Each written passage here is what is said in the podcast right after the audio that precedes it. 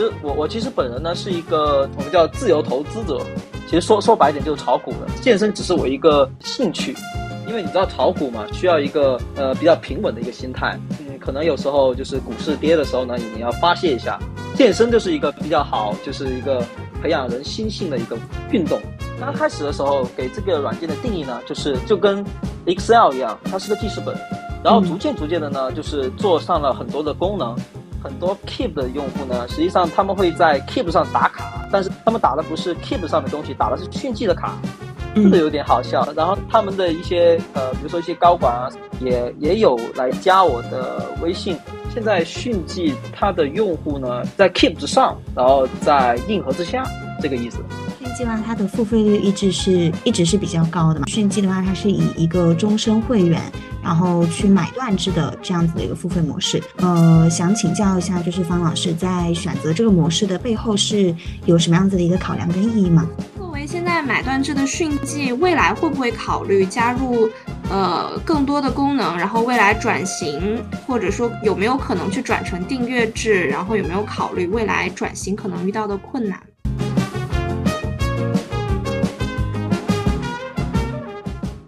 新兴人类们，大家好，欢迎回到我们的频道。今天是我们策划已久的一次重磅访谈，邀请到了有 Papi 酱背书，在健身圈有口皆碑的迅记 APP 创始人兼 CEO 方正老师。我们的节目会分成上下两集，上集的话，我们先来聊聊健身行业以及迅记这款 APP 为何能够独树一帜。那下集的话，方正老师会针对不同阶段的运动选手去给到一些就是干货满满的健身小 Tips。那大家一定不要错过我们的下集内容。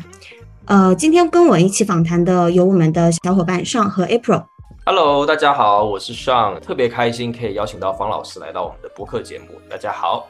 嗯，Hello Hello，大家好，好久不见，我是 April。那现在有请我们的嘉宾方正老师和大家打个招呼。呃，Hello，大家好，我是方正，我就是迅记的创始人。呃，那首先想请方正老师跟就是我们的听友介绍一下自己，以及说您为什么会专注在健身这个赛道呢？首先，我是呃自己呢训练了大概六年时间，呃练了也很久了。然后我在知乎上面呢也有做一些运营，然后嗯在呃做了大概四五年左右吧。然后现在大概有十六万的粉丝粉丝。嗯，我觉得这个在健身上面呢，我还是相对专业的。还是相对专业的，嗯，非常专业。对对对，然后呃，我其实我我其实本人呢是一个我们叫自由投资者，其实说说白一点就是炒股的。我主要的工作是炒股，呃，不是做健身教练，也不是说呃专门就是搞这个的。健身只是我一个兴趣，是一个应应该说是一个炒股之外的一个更更加大的一个兴趣。然后我想跟听友们就是提一个小数字，就是其实刚刚那个。呃，方正老师有提到，就他在知乎上面已经有十六万的粉丝，已经是非常大一呃非常大大咖的一个一个水平了。对，大家可以去关注一下方正老师的知乎账号。我自己有幸结识方正老师，也是因为在刚接触健身的时候，就真的是被身边的朋友按头安利了，就是这款软件。然后当时。嗯，一开始的时候其实觉得它是就是界面非常的清晰，那使用之后我发现它其实能够帮助我非常好的去制定就是一些锻炼的计划，甚至是能够帮助我提升自己的一个运动表现，也让我更能够就是坚持下去，就是继续健身。那作为 A P P 的一个创始人，我想请问一下，就是方正老师，您是如何去定义呃训记的呢？以及说训记在您的心目中它是一个呃什么样子的存在？首先，我觉得要定义这个东西的话，我觉得给稍微讲一下这个东西产生的历史啊。嗯，就是呃，怎么说呢？就是我刚开始的时候呢，是因为你知道炒股嘛，需要一个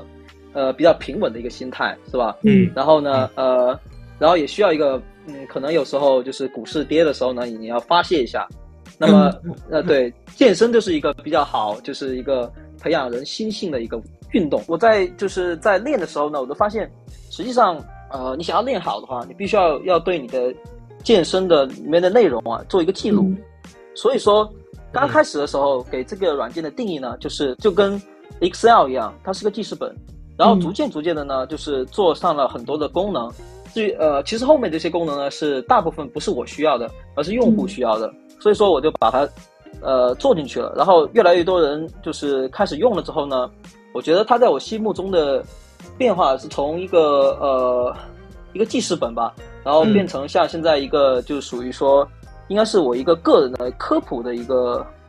一个媒介。那我觉得我除了我炒股之外，可能有更多的跟社会接触的一个东西。对，应该对对对，应该就是我跟社会接触的一个媒介，这个是比较准确的。呃，刚刚方正老师有提到，就是其实很多的功能，呃，是针对用户的一个需求去制定的。那呃，最开始的时候，可能迅记它是主要以记录一些训练的数据为主，后面的这些功能，我们是就是通过什么样子的方式，然后得到的一个用户反馈，然后最后添加到我们的 APP 上的呢？刚开始的时候，我觉得应该可能就是在知乎上面做，然后呢，呃，看到大家回复呢，我就呃加一些功能，然后然后我发现这么做好像有点太不够直观了，我就做了这个微信的这个加好友这个，让他们来加进来给我。其实期间呢有推出过，比如说像呃反馈社区这种的，但是反馈社区这个东西实际上在。反馈之中呢，其实不是很好，因为大家都喜欢在下面跟贴，然后就说一些乱七八糟的话，然后呃比较难管理。然后呃其实呢，就是说这些东西，其实我没有什么任何的就是波动。呃，问题主要是问题主要是有一次呢，就是有人呢把这些东西截图了以后呢，发到比如说呃可能发到就是政府那边去，然后然后呢实实际上呃就是我们说的像知乎这种。平台呢，自产生内容的平台呢，必须要经过很严的审核的。所以说，呃，在这个方面呢，实际上当时迅记也是走了一个比较大的一个坑，就是当时还被下架了一段时间。所以说后面后后面就不不再不再做这块内容了，就主要以呃微信的形式来反馈一些就是这些东西。挺好奇一件事情，想请教方老师，就是呃，当初咱们在。呃，陆续把这个 A P P 去做完善的时候啊，除了参考用户的这个意见之外，那就是您这边会不会去，比如说参考一下现在市面上的一些竞争对手？首先，迅记这个东西啊，就是因为它刚开始的时候是我自己的一个个人记事本，所以说我刚开始的时候其实没有考虑过太多的，呃，比如说竞争关系啊，还有什么东西的。然后做起来以后呢，我发现就是大家的反馈比较好。然后呢，其次呢，其实这个东西其实已经。推出来了，就是已经呃，大家都呃，挺多人都知道了。其实只要我不乱搞呢，其实我不只要我不乱搞，不不呃，就是说功能上面呃没有什么太多的问题，其实它不会它不会被任何一个东西竞争掉。然后呃，我觉得像其他的一些呃应用呢，比如说像呃 Keep 啊这些东西，它对呃 Keep 的呢，其实其实我研究 Keep 其实挺多的。我我刚开始健身的时候，就是也也就是有看过 Keep，但是我觉得它的功能呢，就是完全是给那种很小白的同学。当然我不是讽刺他们，就是就说是对于一些新手来说是比较好用的。但是呢，对于像我们这种就是指路铁的人来说，它比较难用。呃，所以说我觉得它它应该是有一部分没有做的，就是那部分人那部分人就是我们这种人，我们这种人实际上是比较少的。所以说，我觉得他不做我们这块也是有道理，因为他可能从我们这儿呢赚不到多少钱，然后他们，对，就是他从我们这里赚不到多少钱，所以说他他他跟我是完全两个方向的一个 app，所以说我们其实不存在任何的竞争关系。然后其实有一个很好玩的事情，就是很多 Keep 的用户呢，实际上他们会在 Keep 上打卡，但是他们打的不是 Keep 上的东西，打的是迅记的卡。这个有点好笑，然后，然后那个他们的一些呃，比如说一些高管啊，什么东西的，然后也也有来加我的微信，然后也有跟我稍微有点小聊了一下，就是类似的东西。对对对。呃，我觉得刚刚就是提到这个人群的部分，还是挺感兴趣的。那我们接下来就是下面几个问题会问到。呃，我想先就是说一下，就是我自己对于迅记这个 APP 它的一个。嗯，感受，因为我也是，就是下载了之后立刻成为了 Pro 的会员。呃，我自己如果要用一个词去形容迅记的话，我觉得是纯粹。嗯，因为在这个 APP 里面，其实我们可以看到它的页面是非常的纯粹的，然后只呈现健身过程需要的一些功能，没有呃外部的广告，然后其实就是非常的干净，也没有说令人眼花缭乱的这些呃乱七八糟的课程。那呃，这一个现象，其实，在互联网的大染缸中，其实非常难得。那方正老师，您是就是如何去坚持跟落地了，就是这样子的一个理念呢？让它能够就是这么的特别？首先，它它这个特别呢，我觉得是刚开始的时候呢，我其实我我是很喜欢微信这个产品的。然后，呃，我自己本人呢，就早期创业的过程中呢，我我也是做互联网产品的。然后，但但是我当时就是呃，就是做的，然后因因因为当时跟别人一起做嘛，所以说。就就就必须得引入一些广告啊这些东西的，然后我就对这个东西其实是有一些洁癖。我觉得如果说是自我自己的东西的话，我觉得还是不要放一些广告进去。然后其实其实有个最重要的就是，为什么能够就是保持这么久以来没有引入任何的广告和一些乱七八糟的东西进来呢？然后而且还是一个呃买断制的一个软件，为什么呢？嗯原其实其实最大的原因就是我的主要收入来源不是这个玩意儿。嗯，然后或者说我我我不是，呃，我我不是说一定要要靠这个东西来赚很多钱，这个东西只是我，这个东西只是我一个，呃，就是我刚刚说的，就是能让我情绪稳定下来的一个东西。然后其次就是能让我跟社会有更多连接的一个东西。我觉得这这个是我就我这个是我一直觉得非常开心的事情，就是我看到很多的用户呢，他们呃，比如说成功以后，或者说是。把我的讯息分享别人以后呢，他们会跟我讲，就是一其中的一些故事。我觉得这个是非常好的一个东西。嗯，对，嗯，真的有那种嗯为爱用爱发电的那种感觉有一点，有一点，有一点，有一点。但是呢，其实呃也不要小看了迅记，就是在营收方面的一些呃能力。实际上，迅记的营收呢，其实还做得还不错。呃。所以说这个东西呢，我也有很大的动力可以坚持下去。所以说这个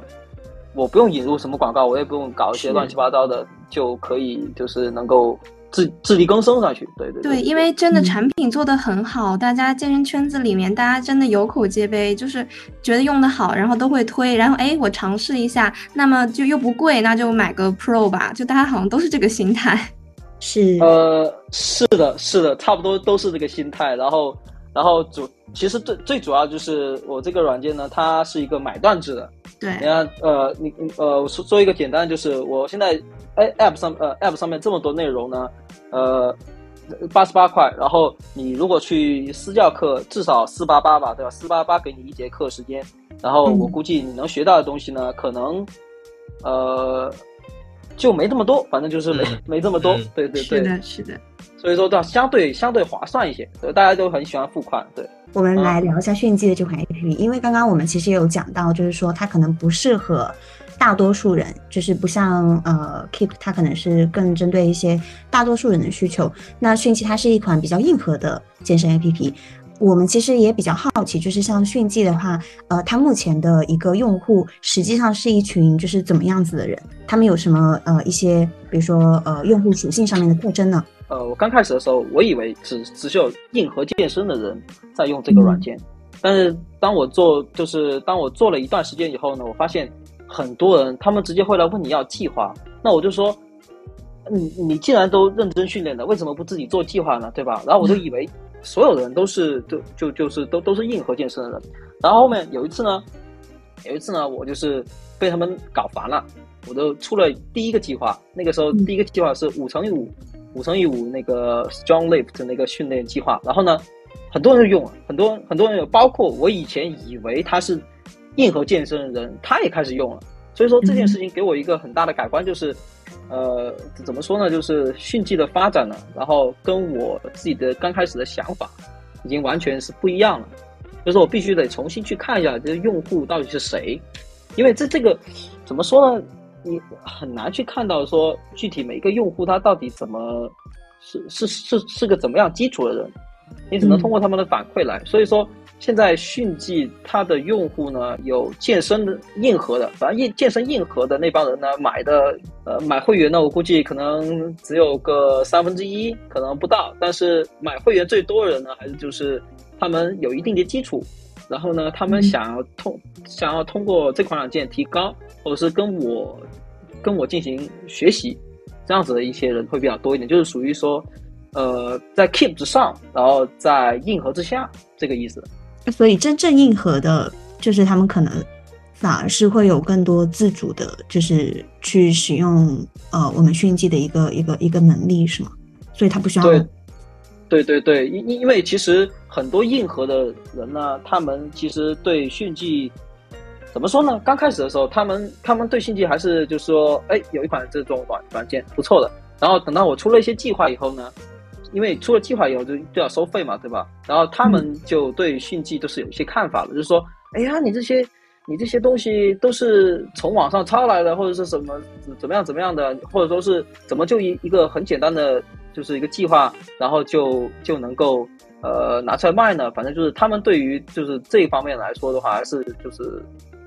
有一点说法，对，有一点说法。最一开始就是我们把这个 A P P 做出来之后，就是我的理解是，可能方老师这边也没有特别去可能做一些 marketing 或者做一些 promotion，去让。这个 A P P 可能就是很快的去把它火爆起来，可能是用一些其他的方式在这个圈子里面，然后呃让它慢慢的发酵，然后呃有一个比较好的一个知名度。那这个过程呃可以请方老师跟我们就是大概聊一下这个过程大概是怎么样的一个呃推广的情况吗？哦，这个这个说起来还是比较怎么说呢？比较。比较痛苦，比较意外的啊，因为，嗯呃，刚开始的时候呢，我是就说我刚开始玩的时候呢，主要是在知乎上面写帖子，是。呃，然后就在上面顺便就写帖子，然后加一点软文，就这么搞一下，然后就是大概可能写了两年，大概写了两年左右，然后用户量已经起来了，然后每天的新增呢也，呃，就是不用我再写以后，然后它就起来了，反正就是。前期冷启动这个过程啊，是一个就是呃是一个很漫长很漫长的一个过程，但是我也不急，因因因为因为当时我在网上输出东西的时候呢，我觉得是我一个就是说我我我我本人是一个比较爱分享东西的人，所以说这个对我来说可能也是稳定情绪的一种方法之一。嗯，然后呃我就没把它当成一个特别特别痛苦的一件事情，我只是把它当成一个娱乐。然后，呃，写着写着呢，就用户起来了以后呢，它就自己跑起来了。对，这这这个还是蛮，我我觉得还是蛮神奇的。我自己我自己也没想到。如果是从面板数据的角度，从二零二零疫情开始，然后到现在，咱们整体的用户的规模和付费的，就是充 Pro 的，呃，用户规模有没有出现这种明显的变化趋势？比如说。在居家隔离的时候呢，就是用户规模会出现一个上升或者下降，因为那会儿的话，健身房都关门了，然后训机内部的话，整体是以器械为主，也会有一些徒手和弹力带的运动，但大家可能。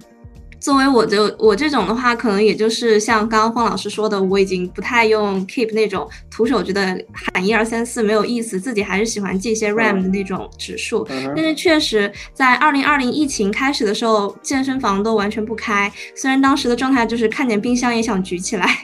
对，所以居家那段时间，就是您在后台看到我们的用户规模有没有出现一个比较明显的变化趋势呢？有，就是当每一次，就是说，当每一次那个出现疫情、疫情管控的时候呢，用户量呢都会下降挺多的。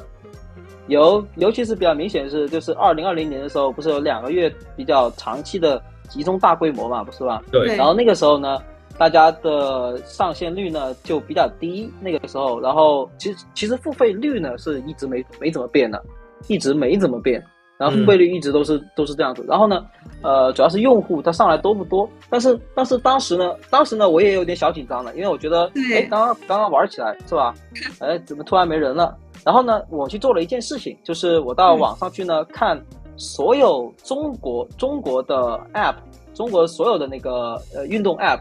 他们在那个期间呢都下降，而且都是暴跌式下降，跌的比我还多。所以我就想了，我我就想了，其实大家关在家里面呢，并不是说他就去找，呃，他就去找那些东，就是找找别的一些 app 来用。实际上呢，大家关起来以后呢，更趋向于不动不练，就是不练，对，就是这样子。所以说，呃，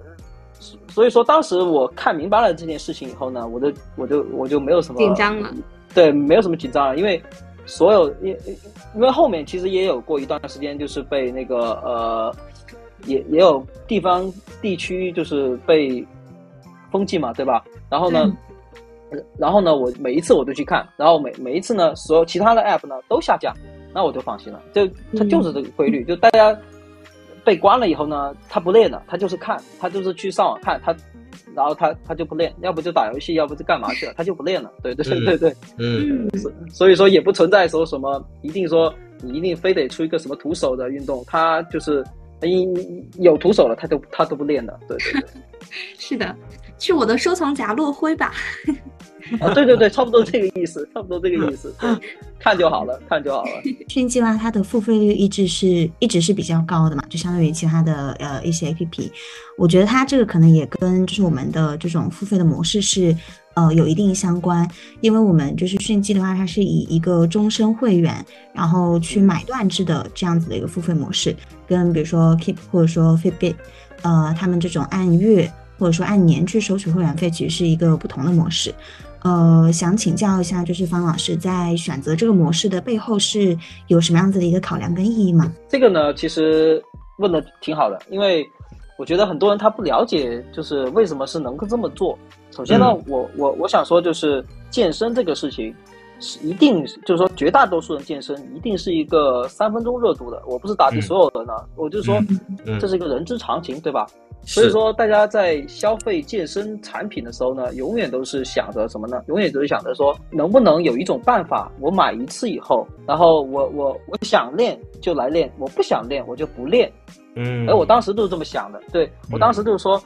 那那既然这样子的话，那我就搞一个买断制就好了，八十八块也不贵。然后嗯你你买了以后呢，你今年想练，好，那你就今年练。你明年想结婚了，然后呃你你你你你再回来再再练也是可以的。你结完婚以后，呃，隔一段时间你又回来再练都好。然后你回来的时候，你就会看到一些新的东西，那我就继续给你更新就好了。嗯然后呢，这个东西呢，它到底能不能产生持续的，就是就是现金流呢？其实我当时刚开始做的时候，我不太确定。但是呢，呃，但是呢，这个事情呢，也也一直跑下来了。所以说，我对我现在对到底能不能产生现金流这件事情呢，没有任何的怀疑，它一定能产生持续现金流的。因为中国人人口是很多的，我就一个人在干这件事情，然后每个我我呃每个人呢买八十八块，他不可能一天都买完，比如说他不可能一一一天一亿人来买，他只会是今天可能有九百个人来买，明天一千个人来买，但是这个量呢都是差不多的，所以说嗯它每一天的产生的现金流呢都是差不多一样的。嗯然后，呃，然后中国人口很多嘛，我说了，你你你你要是真有一亿一亿人来买，我免费给你更新你一亿人的东西，这有什么呢？对不对？我八十八亿了就，嗯多好啊！嗯对对对，就就这个意思。就是其实考量这个的背后的一个呃逻辑呢，就是人的一种心理，就是健身人的一种心理。之前是有看到过，就是说健身它其实是反人反人性的，因为大家都想要呃可能吃美食啊，然后想要偷懒啊，但是健身要求就是人去非常自律才能够达到一个非常理想的一个健身的效果。那嗯我觉得就是方方正老师刚刚就是呃这样子的一个一个考虑，其实非常的体贴用户的一个心理，也是对就是呃健身人群的一个非常深入的一个洞察。对，但是这个也有问题啊，就是嗯问题在哪呢？问题就是因为我觉得，我觉得我的东西呢，其实挺好的，我卖八十八块，其实也也就是说我我觉得我值得这八十八块，但是有些人他就觉得他不值，因为他有些人他他他他买了以后呢，他就觉得哎这东西它不值，他就想要有一个，他就想要有一个就是说，比如说一个试用的一个东西，嗯我我呃对关于试用这个问题呢，我可以稍微说一下我自己的一些想法。我嗯刚开始的时候呢，我刚开始的时候是觉得说，哎，有个试用的不错的，所以说刚开始的时候我做了一个一块钱试用，但是我发现其实很多人呢，他不选试用，他直接就买了。那么买了这些人到底是谁呢？是把迅记用懂的人，把迅记用懂的人他才买。那这样子我我觉得可以，我主要是想做一个呃筛选，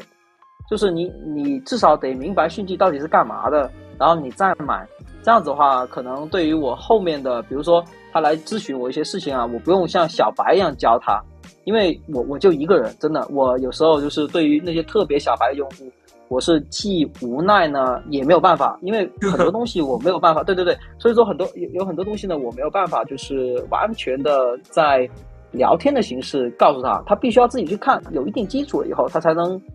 他才能过来找我，不然的话，我跟他讲那些东西呢。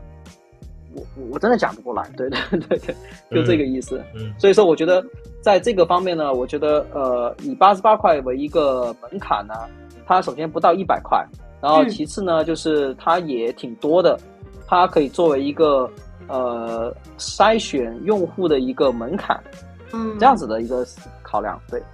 哦，哎，刚好刚好，方老师也解决了我的这个问题。其实刚刚听那个 Jess 和方老师一直在聊，就是八十八块，八十八块。我当时就在想，哎，就为什么要定八十八？确实，当方老师讲完这个，我就觉得啊，好像是确实作为一个门槛来说，他也能帮方老师去筛选掉那些呃，只是想打卡一下的人。这些人可能还没有达达到去使用这个迅记的这个。level，他们可能更用那些免费的课程啊，或者看看 B 站的跳跳操啊，就够用了，也不用去投入这八十八。但如果这八十八，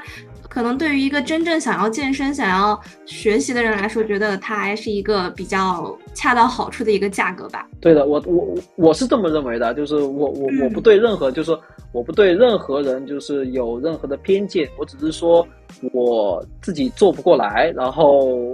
对对对，因为我对这个软件的定位呢，就是我自己的一个呃怎么说呢，我自己心中的一个乌托邦世界庇护所。庇护所，嗯庇护所，对对对，庇护所，对对对，就就就这个意思。所以说，呃，我我我能做过来的我就做，做不过来的那我真的非常抱歉，我我也没办法做。对，嗯。对，那我有一个小问题哈，就是也是关于这个买断制的，就是人们可能普遍都认为买断制可能带来的一次性对于开发人员来说收入比较高，但嗯，开发者就是没办法从用户的身上去挖取一些可持续的价值，因此可能会缺乏一些升级啊维护的动力。但虽然听下来方老师完全不是这样的状态，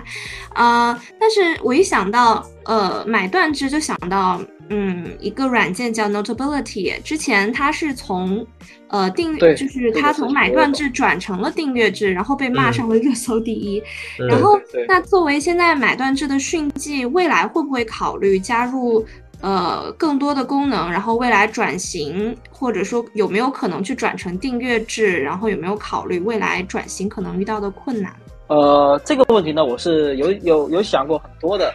呃，你必。这这个呢是是，我觉得是这样子，就是首先呢，这个订阅制呢，我给呃不，这个八十八元的一次性付款呢，我给了所有的用户的一个承诺，就是迅记不倒闭，我是不会改的。这个承诺做出去以后是不能改的，就是你像 Notability 这个这个软件一样，搞着搞着这边的付那那个，然后现在又转回去，对吧？那那那那那这个是那完全没必要，对吧？完全没有必要。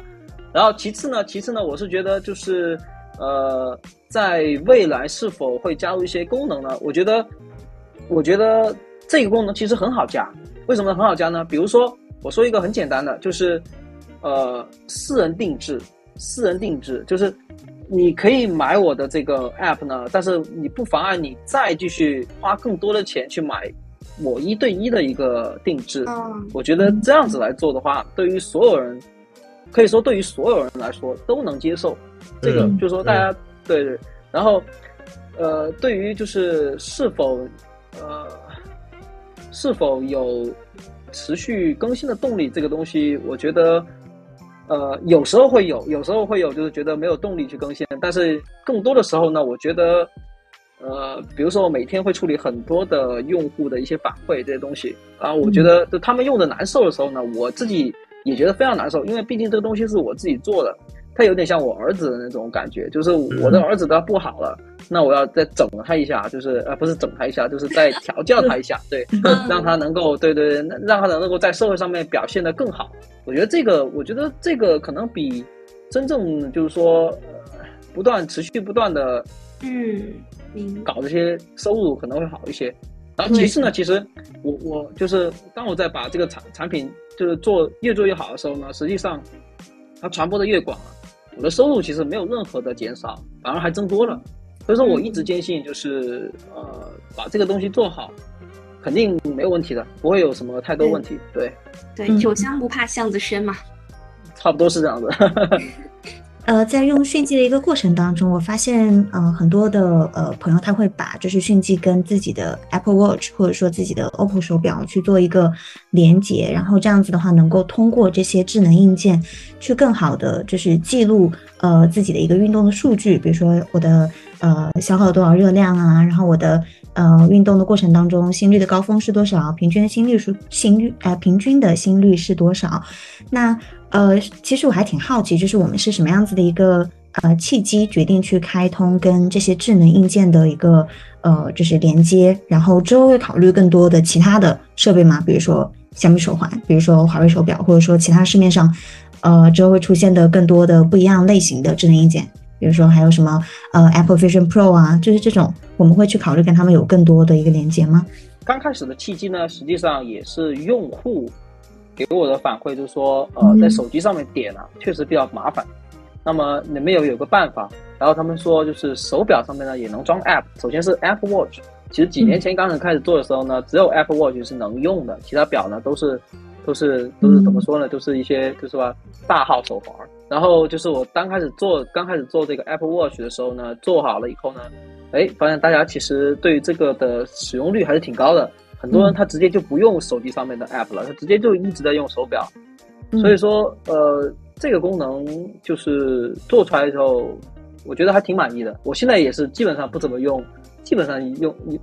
基本上不怎么用那个手机上的，都是用手表在用。然后至于说其他的其他的这个设备呢，实际上这里面有一个很大的限制，就是，呃，你比如说像 OPPO 的，OPPO 他能跟我们跟他跟我合作搞这个手表呢，我们来来回回导，就是开发上面的功能，然后他们那边也要开发跟迅记有一些功能的，搞了大概三四个月才搞下来的。所以说，其实除了 Apple Watch 之外，其他的表呢，它都有很多的不能说缺陷吧，只能说功能缺失。嗯。对，现在目前来说，就是 OPPO 的人呢，他在这方面啊，就是表现的非常好，然后然后对对他们的手表呢关注度也很高，然后跟我跟我的沟通呢也比较顺畅。然后其他的表呢，你比如说像呃，比如说像佳明啊，然后还有小米啊，我不是说他们不好啊，就是说他们的他们的方向可能还没到这这个方面来说，所以说他们少了一一些功能，呃，迅记没办法没办法在上面适配。然后华为的表呢，华为的表是用户最多的。然后他们最近呢，就是说最近吧，反正最近一两个月，他们跟我接触的比较多。然后后面的话，会对华为的手表呢进行一个全面的一个适配，这个是可以做到的。但是呢，现在呢，他们也还在，他们也还在跟我就是正在沟通具体的情况。呃，过两天他们还要跟我再开一个线上会，就是说一下，就是就是怎么具体怎么搞这个事情。嗯嗯嗯。那我觉得很多的华为用户应该会摩拳擦掌，还是很期待的。嗯，那我们其实，在开场的时候也有提到嘛，就迅机在健身圈真是有口皆碑，就人人都是行走的案例馆。而且，呃，我们在做一些就是前期的访谈调研的时候，也有看到像 B 站啊、小红书啊，真的是有数不清的自发推荐的一个帖子。呃，我们刚刚聊下来就知道，迅记其实它的这个呃产品力非常的强。那呃，想要请教一下，就是方老师，我们除了就是搭建产品力这个最重要的一个核心之外，我们在营销方面是有没有去做一些就是发力去提高我们的口碑？然后或者说您认为就是呃，在这些自发的推荐的背后，它是什么样子一个用户心态呢？首先营销这方面啊，因为呃，我我我我也研究很多的营销的东西，比如说像研究华与华。不知道你们知不知道这个玩意儿？对对对，就是实际上实际上就是对，实际上你做一个产品呢，它不仅是产品本身，营销它也是产品的一部分。对，这个是很重要的一个想法，就是跟以前就是我我我以前就是做做互联网创业的时候呢，就是没明白这个点，就以为说是营销是营销，技术是是技术，然后实际上他们是他们他们都是产品的一部分。对。所以说，在在建立口碑上面来说，就是首先软件一定要好，其次呢，就是在营销方面一定要就是呃做的稍微有一点呃不不是稍微就是比较有创意，比较有质感，对，比较有质感，没错。你像 Apple 他们一样，他们 Apple 的广 Apple 的广告呢，实际上就是它做的质感又好，然后其次是他们的，因为他们质感太好了，所以说他们的那个。呃，广告的费用其实是很低的，这个很多人可能都不知道。就是比如说广呃，苹果发了一个广告，其实很多人他们看到的并不是在苹果那个那个那个平台上面看到的广告，嗯，它是被别人转发的，对吧？嗯，所以说这个就是一个非常厉害的一个营销方式。那么这个营销方式是是什么呢？就是把营销当成产品的本身的一部分去做。大概是这样子。呃，您一开始的时候其实是在微信这边去搭建，就是这个这个生态的嘛？因为您您说就是这你都知道，微信这你都知道。对，因为我们做了一些小小的调查。OK OK，然后包括一些就是就是你像你这样讲像什么征信社的这种调查，听起来怪怪的。这样怪的吗？好，那我那我 rephrase 一下，就是啊，我们之前做了一些前期的功课，呃，调研，调研，调研。调查什么鬼？啊，是的，是的，就是呃，迅记其实在初代的时候是基于微信生态的一个小程序，然后呃，它是方便用户去即开即用，然后非常的方便。那后来的话是呃，可能是因为用户的体量变大了，呃，或者说其他的一些什么原因，我们就是有了现在的一个迅记的 APP。呃，想要就是咨询一下方老师，就是您在呃转换这个从就是微信，然后切换到呃一个独立的 APP 的这个过程当中，呃，它是就是首先是一个什么样子的原因让呃这样子的一个变化产生？然后在这个变化当中的话，呃，它是有什么比如说特别有趣的呃事情吗？刚开始的时候，我确实是做了一个比较错误的判断，就是刚开始一七年的时候，微信小程序刚上线，我就觉得啊。再也不用这玩意儿了，再不再也不用下载别的 APP 了，然后发现就很好，然后我就在上面尝试做了很多乱七八糟的小程序，然后发现都还可以，都还可以。然后呢，等到我做讯息的时候呢，我做完了以后，我发现实际上因为微信呢，它也是一个洁癖型软件，所以说它对它对通知这个方面呢，它呃都非常有洁癖，它不能让。呃，就是呃，随那些小程序啊，随便打扰用户。但是呢，迅记它是个训练软件。那么训练软件有一个很重要的地方，就是用户在练完以后，他必须要有个，比如说提醒，对吧？嗯嗯。就是练完以后他要回来，然后呃休息时间到了他要回来，他他要搞这个，就是因为这个点呢，就直接可以把微信小程序给否掉了，就是不能做，就是必须得做一个独立的 app。就就因为这个功能，没有别的，就是因为这个功能。如果小程序支持，一开始就支持说，呃，能有很好的一个就是通知的一个一个东西的话，那我可能可能小可能 A P P 是不会诞生的。但是。就是因为这个的限制，就是因为微信它做到就是怎么说呢？就是说它已经是已经洁癖到不行的一个应用，然后才产生的。我这边有一件事情比较好奇，对，就是因为前面其实有听方老师说，就是基本上这个整整个 A P P 的这个生态，基本上都是由方老师一个人在。呃，完善的，包括说可能从最初的搭建 UI 设计，然后还有画一些，甚至说在内容上，他也得画一些 3D 的这种动作解析图呀，然后科学训练方案的研究啊等等的，